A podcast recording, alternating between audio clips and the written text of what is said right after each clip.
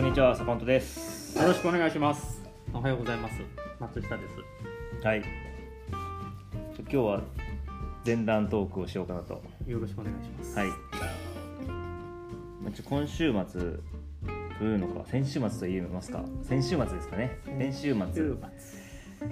あの高知の ALT あのアシスタントランゲージティーチャーの略で ALT、末。はいはい。英語の先生ですよね。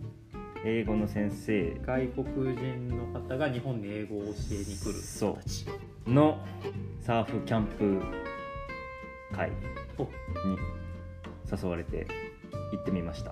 あ、サーフキャンプやったんや。そう。黒潮町の大型のあの、うんうん。とでやってたんですけど、んうん。この人たちは畑サーフ道場っていうなんかショップがあってへそこの人にレッスンをしてもらっていたらしく、へ僕はまあ一人で。離れたところで一人でサーフィンしてた。おう。ん。でその後あのキャンプに混ざって、えーまあ、バーベキューして焚き火してみたいな感じで楽しそうやんか。やってましたね。なんか久々にあんなに英語喋ったっていう感じですかね やっぱ英語。英語もう英語ですね。キャシー以外はもうみんな英語。あでも主催の 背の高いイギリス人の男性は結構日本語が上手で。みんな来てでも何年目ぐらいの人たちえっ、といやいろいろいますよ。本当去年来たとかいう人もいれば6年経ったみたいな人もいましたね。うんうんうん。うん僕ねあ結構長い人もいるんやね、うん。へその人も元山から来てましたけどね、えおあの人たち距離感は 日本人に比べると。えー、どどこの方が多い？えー、でも結構いろいろでしたよ。もう本当に。どこが多いかって言われたらわかんないです。でもイギリスもカナダも南アフリカも、南アフリカ。うん。でも基本はみんな英語を教えに来てる人たち。英語ねオーストラリアアメリカえー、とかそんな感じ。すごいね。でいろいろいるからその人たちが喋ってる英語もあの違う。うんうんうんあのイギリス人の人とアメリカ人の人と,、えっとオーストラリア人の人と僕で3人あともう一人女性の方で5人でちょっとコンビニに歩いて行ってたんですよ、でその時に梅雨テントにつくあの水滴ですね、うんうんうん。梅雨のことをなんて言うみたいなことを話しててお前はお前はお前はみたいなことでやってたんですけどね。なんだっけな。梅雨。デューらしいんですけど、うん。デューっていう人とジューっていう人がいるほうほうほみたいなどっちがどっちか忘れちゃったんですけど。うすごいね。なんかね面白いかったまあいですよ。ろいろあるわ。ね。そのその日覚えた単語は結露です結露 全然使えねえけどなって言われて。コンデンセーションっていうらしいです。とかね、まあえ日本人はそいつだけ？いやえっとあと2人か3人ぐらいいたと思いますけどね、うえん、あんま話してないですね。その日本人の人たちはそいつみたいにお呼ばれしてきてる人たちではなくて？いや全然話してないから分かんないです。あそう。うん、なんかああいう場にいるとなぜか日本人同士話さないっていう変な現象が起きると思うんですけど、え気のせいですかね。ーえそれそいつがアクティビティやからじゃん？よりそういう場にいるから あえて。他の情報が多いからそこに行き着かないだけじゃない？ああそうか。そうそれでバーベキューの後は浜に行って焚き火してたんですけど、うん。焚き火飲みながら焚き火してたんですけど結局4時まで飲んでました。やばやばいね。あれ？なんかここらしか海の方が明るくなってるかもみたいな。でカラスは鳴いてました。そりゃさぞ飲みましたね。なんか飲んだっつうかなんか話した、うんダラダラしてました、うん。なかなかないよねそういう時間って、ていうかパワフルだなって思いましたね。眠いなって思ったんですけどこの人たちどこまでやるんだろうっていう方が上回ってずっといましたねよう飲むわね。よう飲むよ。アメリカに高校にいた時の寮官が警察官若い警官がもう朝まで飲んだもんね。生徒らと一緒に。もう多分ねもう体の作りよね。もうほんまにやっぱ骨格が違うっていうのは飲める量も違うし持続力もあるし僕らなんか缶をこう持ってって飲むじゃないですか、うん。なんかもうボトルワイン一人でこうやってこれは俺のなんかボトルみたいな感じですよね。体の体の骨格の作りやね。作りが違うね。思ったのがアメリカの話されるとなんかあんまりなあんまり話せないなみたいな。あなんかイギリスとかだと僕はあの007が好きですとかはあはあ南アフリカとかだとなんかラグビー好きなんだよとか。あオーストラリアとかニュージーランドもそうじゃないですか。あサーフィンやるんだよとか。なんかアメリカあアメリカなんだなっていうの僕話の切り出しが分かんなくて。松下さんだったらアメリカ住んでたよっていけると思うんですけどね。もうそうだね。行ったこともないし。うん。うんって感じ。七面鳥があるやんか。七面鳥か 最大の。七面鳥は誰でもでも受けましたね。他のクスギビングがあるじゃない。あサンクスギビングか。一番短いで今。そっちか。一回行ってきたらそいつアメリカ半年ぐらい。チアメリカ。ャリンコで。チャリンコで？ルート66個ずっと来た。横断。裸か青気がするけど、まあ、そっちどこでも危ないんだもんね。高知はルート56がありますけどね。ルート56があるね。ほんまやね。ほんまやね。ルート56があるね66はひたすらちょこっとだけ行ったけどね。ひたすらあれどっからどこまで続いてるんですか？えあれ真横に行ってるんじゃなかったっけ？テキサスあの起点起点となんか東日本橋と京都ああそうやね。そういう。実家の歩いてすぐはもう中山道なんですよ。おお宿場町大宮とか熊谷は。シカゴとサンタモニカ。サンタモニカ3500キロサンタモニカって聞くともう完全に向井さんのビールですわ。そうやねあるよね。それキーワードがね。ルート56確かに。ルート56って言うと一気になんかかっこいいじゃないですか。かっこよくなるね。うん。あでも完全に東までは行ってるわけじゃないんですね、シカゴまではねミズーリあたりでねテネシーに行くには絶対デトロイトで経由しないとデトロイトってあの車が有名ですそうそうそうそう。フォード。あフォードか。沖縄には58号線っていうのがあって、えルート58をもじあ66をもじってルート58っていうステッカーがいっぱい売ってましたー、ねえ66とか日本になさそうですね。沖縄で58ですもんね。59号から100号がない。つまり58号、えー沖縄の58号線が一番最後か。ルート。66僕はこれあのアイシールド21で知りましたよ。ー、何アイシールド20えアメフトの漫画。知りません。えマジっすか？うん。マジっすか？びっくりですそれは。えそれ世界標準の漫画？いやいやいや世界標準じゃないですけど。アイシールド？アイシールド21っす。知らん。アメフト漫画。全く知らん。もうあのひたすらこのルート66沿いに石ころを蹴るという修行。それであのへえこん全く知らんわ。マジっすか？初めて見た。デビルバッドゴースト知らないですか？知らん知らん知らん。アイシールド21これのあ全く知おかげで日本でアメフトが一気に流行ったと思うんですけど。あそうなんや、うんへえすげえ2000万部売れてるく全く知らんわ。全く通ってきてないわ。だからラグビーや高校生の時とかラグビーやってるって言ったら「あのアイシールド?」って言われて「アイシールドはアメフト」みたいな。へえどうしてもアイシールドのカラーというかへえジャンプですからね。そうやね。結構ジャンプの中でもこの骨格を成してたあそう。やつだと思うんですけどねそれでアメフトのルール知りましたもんそれなかったら知らないですもん。ほんまやテレ東でもテニスの王子様の次の番組としてやってるね。アメフトの漫画が日本にあるんや。めちゃくちゃでしたけどね。結構古いね。2000 2002年とか。そうですね。でその漫画が高校の部室にあってへそれ読んでましたね。デビルバッドゴーストは無理だっていう話。その主人公がランニングバックなんですけどえうん細くて。うんうんでもスルスルっとあの抜けるような。走りができる。そう。30巻4時間ぐらいまでじゃないですか、多分。うんなんかそんな感じで書いてある、うん。はい。まあ前段こんな感じでよろしいでしょうかね。どうぞ。長引きましたが。ではさ第34回レッツトークターキーバイ松下商店始めましょはい、うはいお願いします。よろしくお願いします。はい。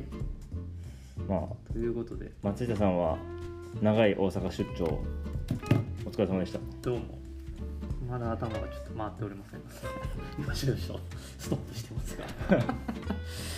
はい。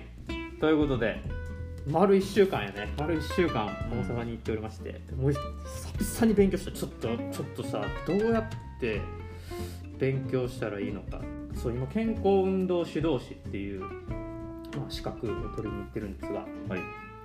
勉強しないといけなくて。健康運動指導士。健康運動指導士という、まあ、理学療法士作業療法士さんの、まあ、助っ人的に病院で仕事をされてたりとか。まず理学療法士が分かんないですね理学療なんかあのリハビリ系？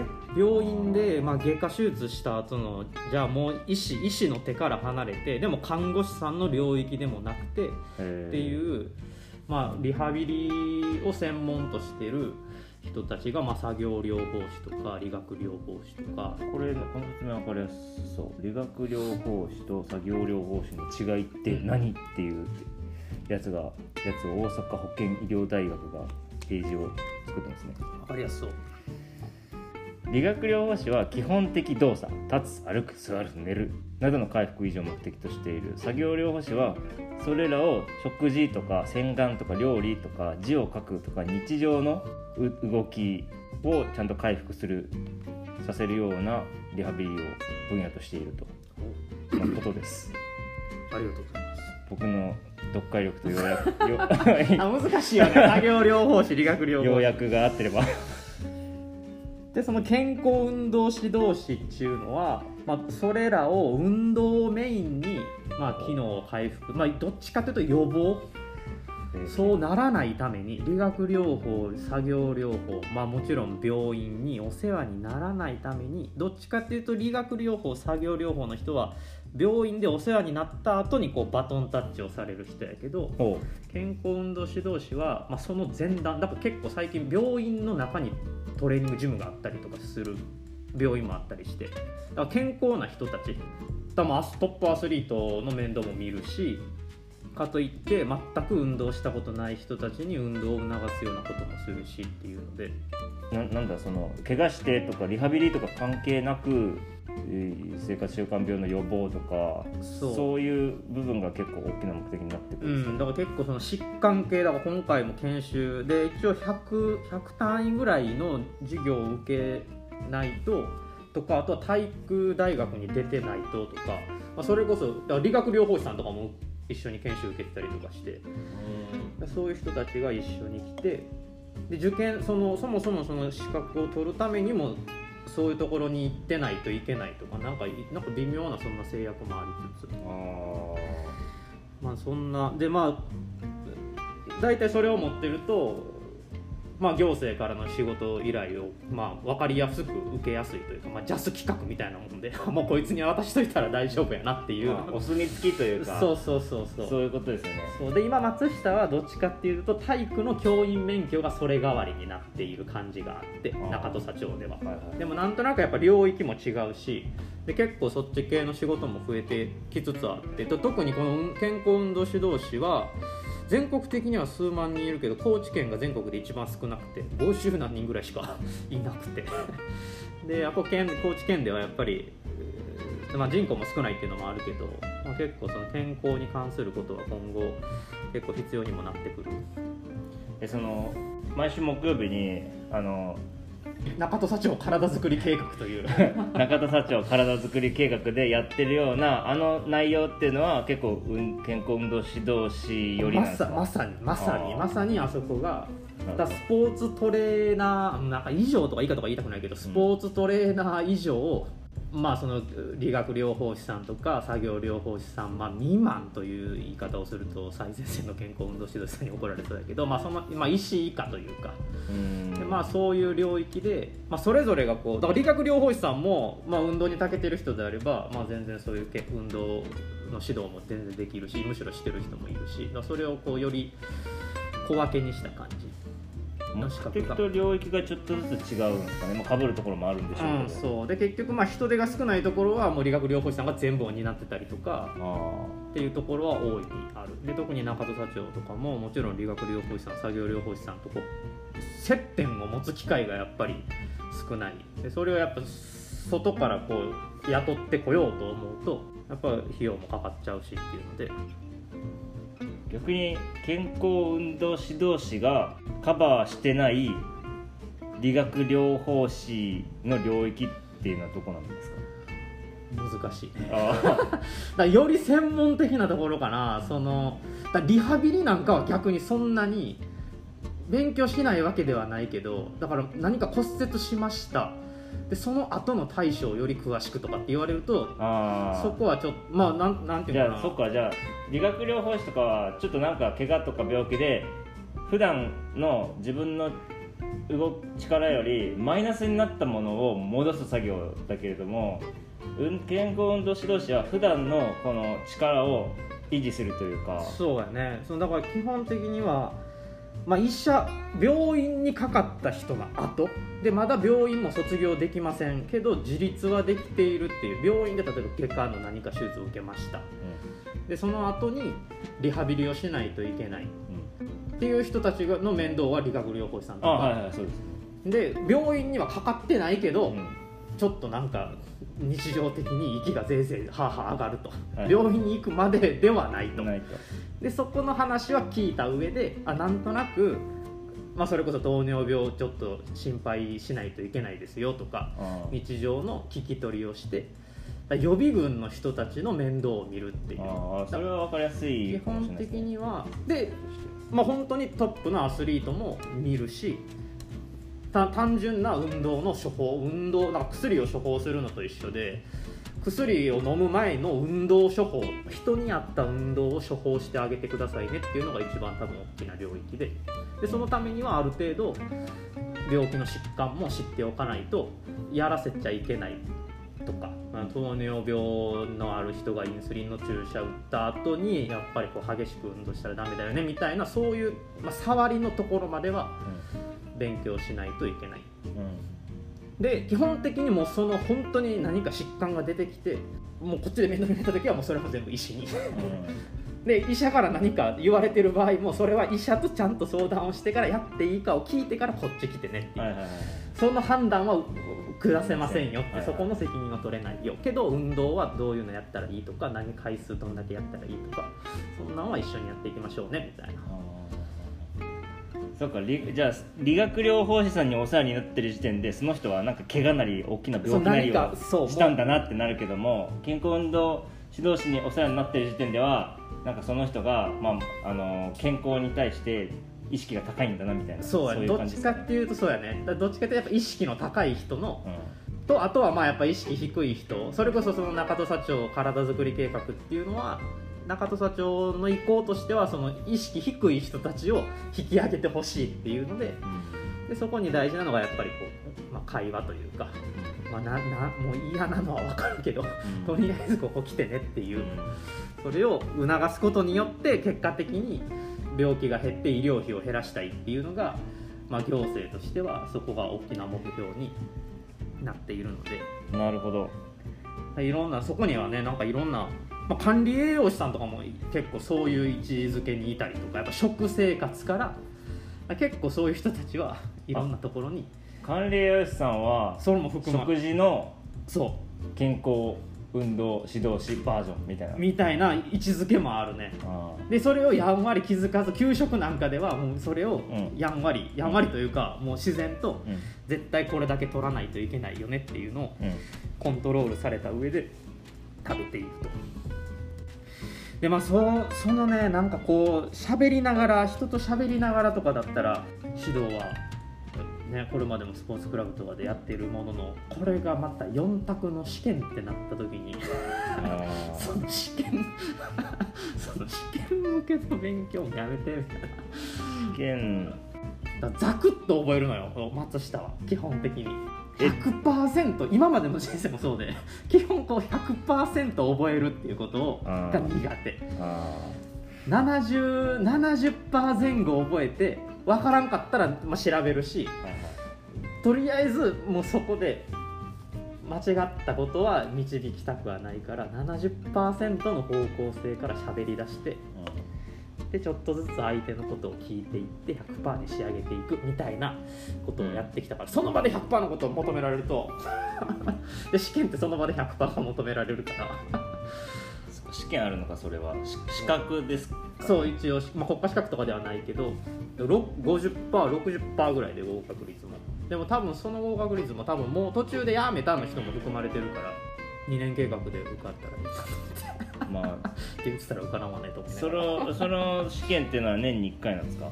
えっと年に3回ある。前期組後期組。今前期組の前期組の講習を受けてて、はいはい。でそれが東京大阪であって。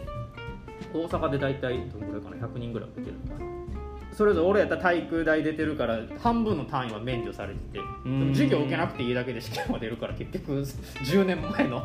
そうですね。そっちの方が辛いかもしれないね、そうそっちの方が辛いと思って。これ勉強させてと思って10年前を掘り起こすのは辛いと思って。そうですね確かに。それやったら今100単位勉強した方が。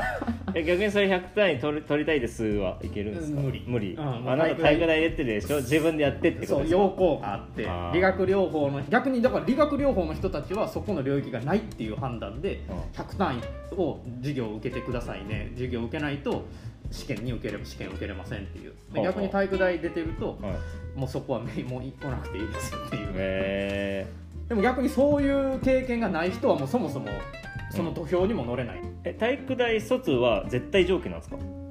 うん、と条件の一つ。一つ、うん、えでもう一つが、はなんかいくつかこうそのあんまあの鍼灸師であったりとか、はい。はい何かしらそういう体にまつわることを今現状やってる人。っああそういうことか。ていうのが、しまあ、試験あの講習の受講要項みたいな。でそれ以外で欲しい人はまあちょっと要相談みたいな。なぜいるのかとか。ああ主婦さんが資格取るとかあるじゃないですか。そう弁護士やったら多分 とにかく 勉強し倒して多分受かったら多分もらえると思うけど意外とだから。うん、そういうのはできない。うん。僕の母親もなんかなんか資格2つぐらいよくわかんないけど取ったわみたいなこと言ってたんですけど そのノリでは取れない。そうそういうノリでは多分向こうも多分必要性がある人にしか出さないというか。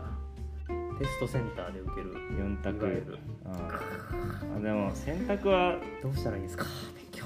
消消去法じゃないですか。ま、ま、教科書丸々覚えるってやめた方がいいのかな？教科書丸々丸々覚えたいんやけど。いや丸々覚えるのがいいんじゃないですか。どうしたらいいの？この2冊を丸々覚えたいのよ。あと2ヶ月の間に。すげえ。これを丸々頭に掘り込みたくうわーこれ読みにく この人たちが自分の論文とかを全部ここに掘り込んでるだけで全然脈絡はなくてそれぞれの領域でそれぞれの人たちがこうだっていうだから論文ほんまにこれ論文はっつけてんなみたいなのもあるし。でも僕は全部読むかなこれは。えそうよね。全部読んで。え読んで書く？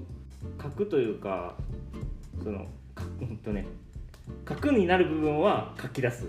あ大事なところはね。そうそう。なんか多分これだけだと文章だじゃないですかこれ、うんうんうんうん頭の中で僕は図を作りたいのでほわそれを可視化できるようにしてざっくり。そこに肉付けししますけどそこの肉付けはいちいち書いたりしないかな。うあ。ああじゃあ項目例えば項目1項目読んでそれを自分なりの図にすると。そう。例えばこうた僕の場合はこの第例えばこの10章のうん。ABC とかいろいろあると思うんですけど、うんこれらのなんかつながりが分かったらこなんか図図とかワークショップでよくあるのあると思うんですけど連想ゲームみたいな。あ連想ゲーム方式でつなげていく。あほうほう。なんとかツリーみたいな。ああロジックツリーなんかなんかそんな感じでや頭の中でやってるかなって感じですけど。ねもう完全になんか自分の中でイメージイメージだけイメージ いやだから教えるの下手なんですよ。いやそんなことない。そうなんかねこれね左利きの特徴みたいなの書いてあって、ん。ああめっちゃ当てはまるわって思って。頭の中にその体型を作る。銀河系みたいなやつやつが頭の中にあって。へえすげえな頭の中に銀河系があるのこいいな。世界史とかそうやってましたね。へえ。でも世界史なんかもうそうやもんね。ここは中国の歴史銀河みたいな。それでもそこが情報が欲しいっていう時はその銀河系にパッていけるの？まあいうん頑張って探すそこから。へえ。で反発じゃなくて中世のヨーロッパのこの時代は中国の同じ年代だったら何があったっけっていうのをそこで必要とされてなくても、うん思い出す必要がなくてもいちいち、えっと考えるようにしてたら全部がつながるっていう感じでしたね。やってみよだから過去問とかやって試験時間が1時間とかで、ううんうん。えー、とも答え合わせがまあ10分ぐらいで終わって、その後ずーっと同じ過去問から思い出される連想されることを34時間ぐらい資料集とかで全部見て過去問1個特許を得たってことにしてましたね。へえ過去問はやってた？過去問はやってましたよ。だから1個の過去問解くのに34時間はかけてましたね。へ解く時間含め。え。へ英単語とかもそうですね。えマジ。これと同義語は何だ何だ何があるかなっていうのをいちいち考えて全部連想ゲームですね。僕は。連想連想連想めんどくさい言ってた今回の講師の人にも。もうこんなのはね、今までの勉強できてた人はみんなできるからねって言われた時に ときたよね。今までできてないやつが必死でやるにはどうしたらいいですかみたいな。今まで多分勉強知ってることからしたらもう全然問題ないよねってこうグサって大体お医者さんなのよ講師が。ああ勉強できる人たちじゃないですか。そう大体もうほぼしかも桁違いに。そうほぼほぼお医者さん。しかももうやっぱりこういうねところに教えに来る人平日に教えに来る人はやっぱみんな名誉教師みたいな。それなりにこうもう大か下をして。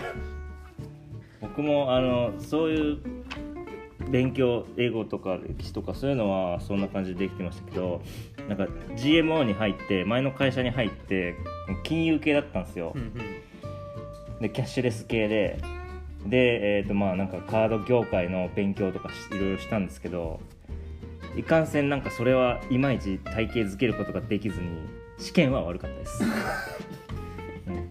それが後々の仕事にすごい不利になってるかって言ったらそうではなかったけど試験は悪かったとかそんな良くなかったです、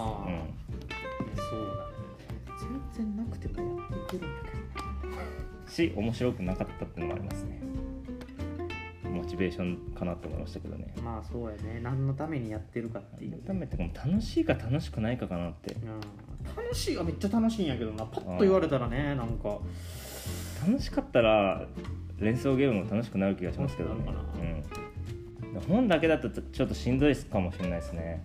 やっぱり問題とかが実際にああるとかなんかシチュエーションのお例があるとか。あそうそれ思った。だから今まだ松下がいいのはそれこそその体作りとか、うん。接することが多いからそこに当てはめていこうと思って。ああそうですよね。もうそれしか俺はできんと思って。はい。もう子供も大人もうん。多分これだけ幅広くそうですよね。それを、まあ、今のうちからやってればねそれもなんか一個指標になるだろうし、もうそこに飛び込んでいくしかないかな。普段やってる中であそういえばこれって思ったのをい帰っていちいち本を見直してそこやね。俺がやらんと思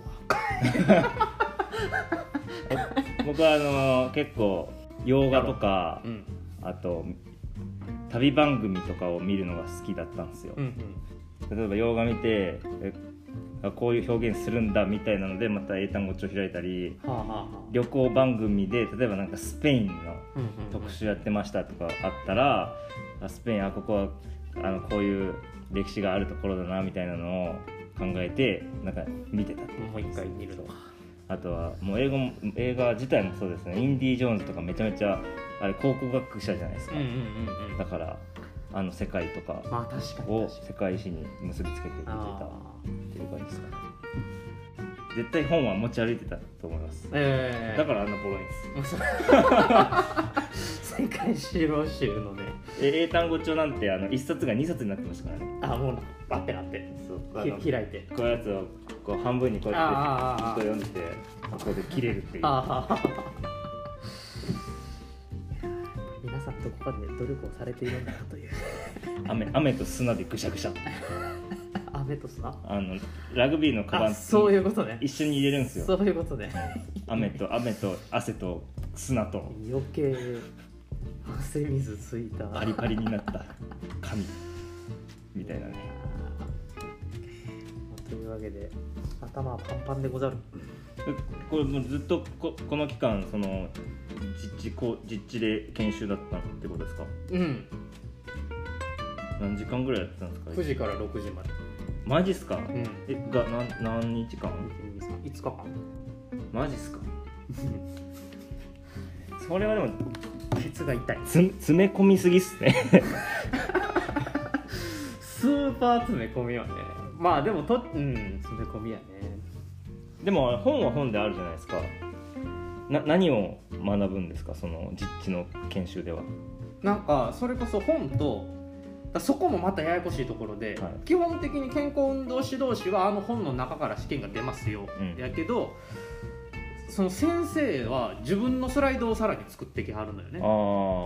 で基本的にはそのスライド、まあ、プリントとスライドメインで授業があって。うん先生はより実践的に考えてくれてて健康運動指導士が世に放たられたらこういうことを覚えといた方がいいよねとかこういうところだから結構実践的な話をしてくれて補足。試験のための授業ではないところが楽しかったんやけあどー。でも結果的に見るとこれ試験出ないんですよねみたいな。あ だから90分受けて最後に先生が「これ出ないから全然今試験とは全然関係ないけどね」みたいな。でも楽しかったから全然これだそうそういうところはもう即戦力でそれこそ中戸さんで活かせるところがバンバンあってで言葉の言い回しとか、はい。あこのキーワードいいなとかもうそんなんめちゃくちゃあって。個人としてはめちゃくちゃ吸収になったけどいかんいかんこれ勉強 試験あるんでしょみたいな。この90分の内容じゃあ出ないんですかみたいな、ね、まあでも何事も資格ってそうじゃないですか。だからそこの、まあねうんなんかだから中戸さでやってることを得点化してほしいなみたいな。やっぱりね資格って目に見えなきゃだからどうしてもねなんかね机の上のことになっちゃいますよね。そう。う、ん。箱根駅伝とかは全然話が変わるけど、い。箱根駅伝のあのシード校以外の予選会と呼ばれるところを出ないといけない10校ははい。普段の大会の点数も加味されてるのよ。あれだからまあいいなと思って、えふ日常も見てもらえてるというか 一発試験だけじゃなくて、ついちょうどそれこそ先週末カンカレ関東インカレやってて。で、まあ、そこそこそこのも加味されてる。日常生活日常のいくつか大会も加味されてるっていうのはより実践的で。確かに東京あた例えばオリンピックのマラソンとかもなんかこのマラソンで何位以内であればあのオリンピックのあの出場権獲得ですねみたいなのをたまに聞きますね。テレビとかで実況が言ってるの。普段から見てもらってるってそういうことですねサーフィンとかも確かそうですね。でもなんかスポーツ業界ではそれが曖昧だよなねってなった側面もあってもう一発決定が最近主流ではそのめ代表決めるとかは一発決定みたいな。個人の感覚が入っちゃうよねみたいな。その日常。頑張っ頑張ってたよねこの子っていう概念は。スポーツ業界には。そう頑張ってたっていうのもあるけど別にそれ主観じゃなくて何位とかそういうので決めるんですよね。そう決める。で最終的にだ水泳なんかがそれをより早くで昔はちょっとそのがんなんか人気選手とかっていうところを知名度みたいなところが明らかに加味されてないみたいなのが選考に混ざっちゃってて人の主観が。でそれをでだからきその箱根駅伝とかも日常の大会がポイント化になってるポイント制にするんですね。そうか。中戸さんのね取り組みをポイントで還元してくれれば 勉強はでもそれ難しいっすね。難しいよね。実線ででも結構年齢層も幅広で多分学生もう現役の学生から40一番上で50代ぐらいかな。みんな受けに来てたね。で結構地方からも結構大きなスーツケース持って。えーそのその試験合格すれば OK なんですか？それともなんかあ OK なんか虹とかはないですか？あない、えそそこまでのだからそんなにこうめちゃくちゃ激しい資格ではない、でその受けるためにはまあ最低限の単位は取得してくださいねっていう授業は受けた上で。なんかあのあの本の書き方とか僕妹が看護師あなんですけど、うんうんちょっとその教科書の書き方に似てたなと思いましたねこれ覚えてんのかあいつって思って。看護師さんとか国家資格やもんね。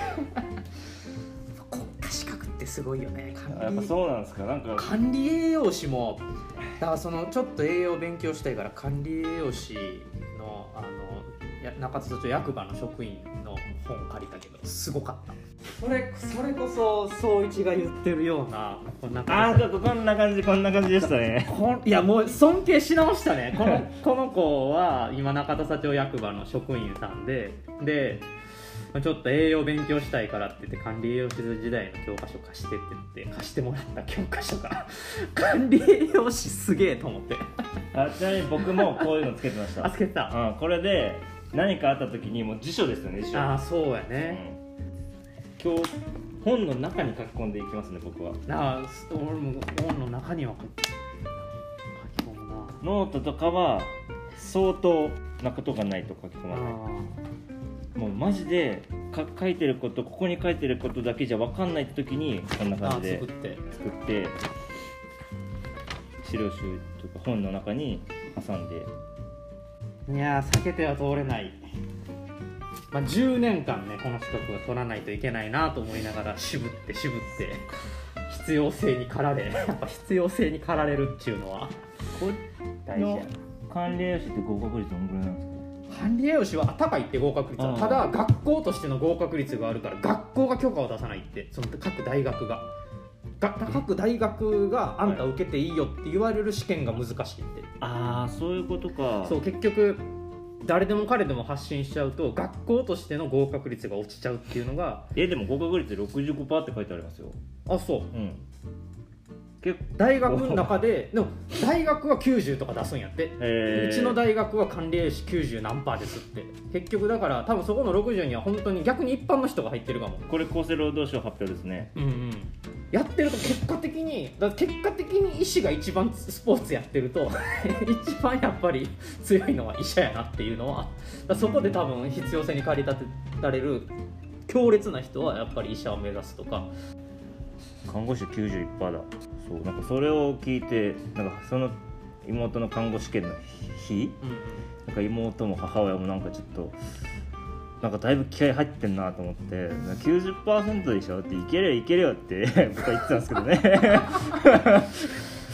中が看護師、その中がね受かるまでの過程がやっぱり。何かあったらダメだからっつってあのもうマジで遅刻すらもうしなちゃんとしないように僕その時東京住んでたんで妹が僕ん家泊まって、なんか僕ん家近くであったらしいんで試験が。うんうん。うんいやだいぶその管理栄養士の職員さんも言ってた結構学内でプレッシャーをかけられるというか絶対おお、うん、落ちるその現役合格っていうのが大学としての次の学生確保に うん。かなり影響がするので、だから多分現役で管理栄養士合格するっていうのはめちゃくちゃ重要だからその受けれる受けていいよって送り出される試験の学内試験が大変だと。こうなね。これも書いた時になんか覚え回しもういろんなここの子は語呂で覚えたって言ってて貸す前にちょっと待ってって言ってなんか多分見られたくない語呂を。えー。っていうぐらい多分あの手この手で。ああこれね。えそのカタカナの。とか多分ちょこちょこ残ってるけど多分言わ人に言われへんような覚え方の語呂を。語呂か。ああ僕ねあのそう。語呂で覚えるっていうのが結構せあの歴史もあるじゃないですか。ああ。れあんましないんですよはい。ね、いい国作ろうみたいな。で本当ねあのマジでイメージなんですよね。でもそっちの方が後々生きるわね。つながりやっぱ結局ね今これもなんでやってるかって言ったらねやっぱ全てね七面鳥やら松下商店に通じてくるとこやから結局覚えるだけでまあ全くもったいないよねこの健康運動指導士もねやっぱ1415万その研修にねかかるし結局大阪行って結構ねそれに対して先行投資もいるわけで。大阪車で行って何が失敗か言うと駐車場やね。駐車場い高いですか？6日止めてたらそれで2泊3泊分ぐらいは 宿泊費出るもんね。1日大体2500円とか。下手しい止める場所間違ったら3000円とかあー。もう駐車場に止めて駐車場で車中ねそうそうそうちょうどいいかもしれない箱番ってあの後ろまで倒れません座席が全部うんで今回寝袋敷いてったあ本当ですかうんあ今朝も遅れたの結局昨日夜出て、どこやったかな淡路島のパーキングでもう頭パンパンになってこと切れて11時ぐらいに後ろので寝てで起きたら何時ぐらい5時とかで。あ間に合わんやんこれみたいな。ませんみたいな。そっか。もうちょっと前で寝といたらよかったと思って。あー。予想像以上に眠りこけてて。ちょっと仮眠でちょっと仮眠かなと思ってて。いやーでもまあずっと研修だったらそれそうなりますわ。あと最後6月来月行って。試験はいつなんですか？1回目が7月。7月10月12月とか。どっかで分かればいいですか？どっかで受かればいいって言ったら落ちるよって言われ えそのお医者さんにですか？たいやそのあの事務局の人に。あ事務局の人。7なん試験なん何回あるんですかみたいな。その時点からもうこいつ怪しいなみたいな。その考えの時点で。大体そういう質問するか落ちるよ。みたいな賛成みたいな頑張ります、確かにね。年1回とかだとまあ気合入りますけどね、確かにね。もうだってもうあかんところはその3回があかんかったらこの今年受けたやつは来年も猶予があるのか来年もう1回十何万払って講習受けないとその翌年のは受けれないのかみたいな。でそこを確認しようとしてる段階で、うん。なんかそれを言われてなんかちょっともう。いやでもまあ敵を知るのはあの あれですよ。戦戦戦略の第一歩ですから。今回2年計画かなと思ってて。まず敵を知るとこからですね、そう言ってもらえるとうん、救われます。それは基本中の基本ですね適用知る。多分受験的には。試験とか。勉強になったらな。普段はね敵を知るためにいろいろやるんやけどなまあどっちが得意不得意っていうそのなんか人の特性の問題じゃないですか。かな。まあでもいい。まあとにかくね。でもやっぱりその先生の言葉が面白いね。やっぱり。やっぱりそれなりにいろんなところを見てきた先生とかいろんな人を相手してやっぱ医者ってやっぱ喋ることも仕事うんの一つやから、そこのキーワードはやっぱりあこういう言い回しねとか。そのそういうところで登壇してくれるお医者さんって大体何科なんですか？でもさまざまねあのそれこそ精神的なお医者さんもいるし、う外科の人もいるし内科の人もいるし。あそうなんですか、うん、結構だから前半は疾患系をやってたから結構内科系のお医者さんえが多かったし昨日の最後なんかはもう後半全部メンタルヘルスみたいな精神系ももう本当心理学。あ心理学ってえだからみんな行くんやってちょっと思った。あやっぱ楽しいなみたいな。ーいや心理学僕も。心理学行く子がなんかなんとなくなんでみんな心理学行くんかなってしんあんまり心理学を通ってきてなくて僕も受験期心理学部とかい行きたいって人が何人かいてなんでって思ったんですけどうん。大人になって考えるとめっちゃ面白いですね。面白いね、うん。いやおもし心理学面白いね。なすごいそれをもう本当多分触りしか学んでないけどあこれ突き詰めたら結構人コントロールできるんやなっていう。大そっちね、うん。なんか生きる生きることが多い。別に悪い意味での洗脳とかではなくてあ多分これ必要なんだなっていう。僕は生き方が楽になるかなって思いました。あでもそこもあるそこもあると思う。なんかストレス検査とかなんでこんなんやらないといけないのかなとかって思ってたけど。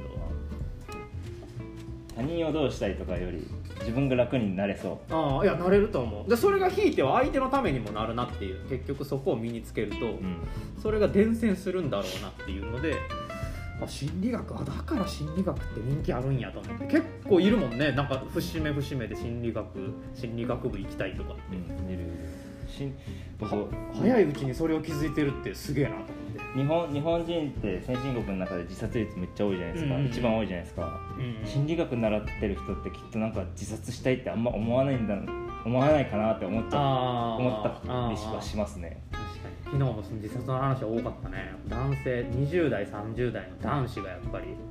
男子なんですか？男子やって。あそうなんです圧か倒的に男子って。でやっぱその理由と一一つとしてやっぱりこう人にこう悩みを相談できる人っていうのが統計的にはやっぱ男子がめちゃくちゃ少ないみたいでその人がいますかってなった時にほぼいないって。え男えー、え男の方がなんでなんか男同士の方話すかなと思ったんいやですけど、ね、統計的いや俺もそうやもん。俺もああ当てはまると思った。あんまりだからおらん。自分のことを相談できる相手っていうのは決して多くないなっていう。